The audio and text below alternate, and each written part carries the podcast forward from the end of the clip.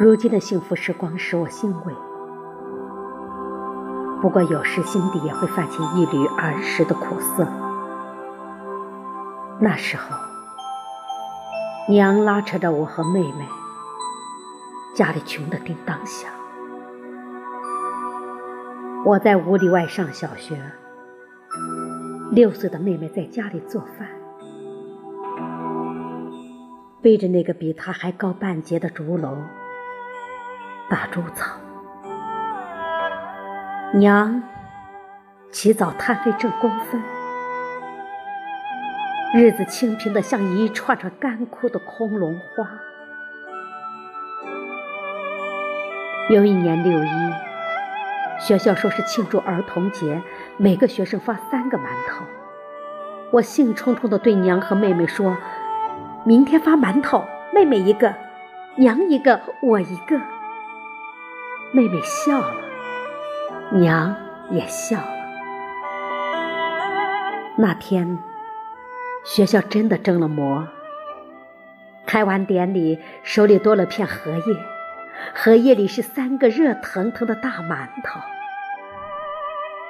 回家路上，看看手中的馒头，口水一咽再咽，肚皮也发出了咕咕的叫声。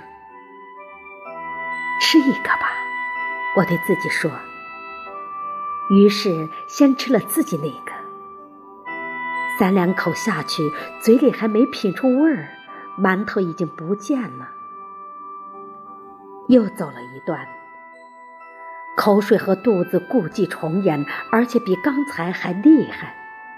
咋办？干脆把娘的那个也吃了，给妹妹留一个就是了。娘平时不是把麦耙让给我和妹妹，她只喝羹羹吗？娘说过，她不喜欢麦耙。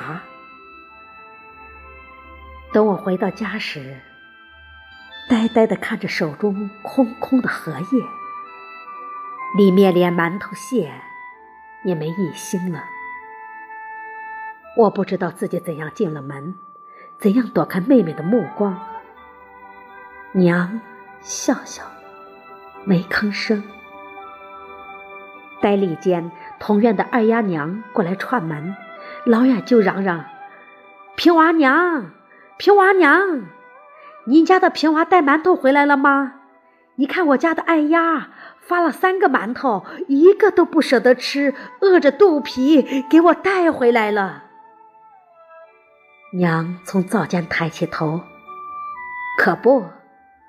我家平娃也把馒头全带回来了，你看。娘说着，打开锅盖，锅里奇迹般的蒸着五个白中带黄的大馒头。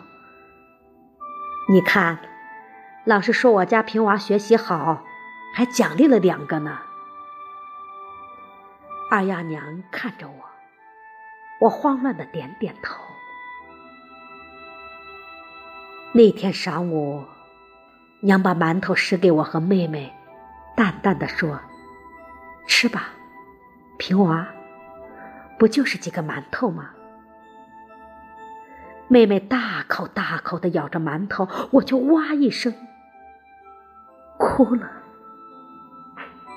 后来，我发现，就是在那一天，我的童年结束了。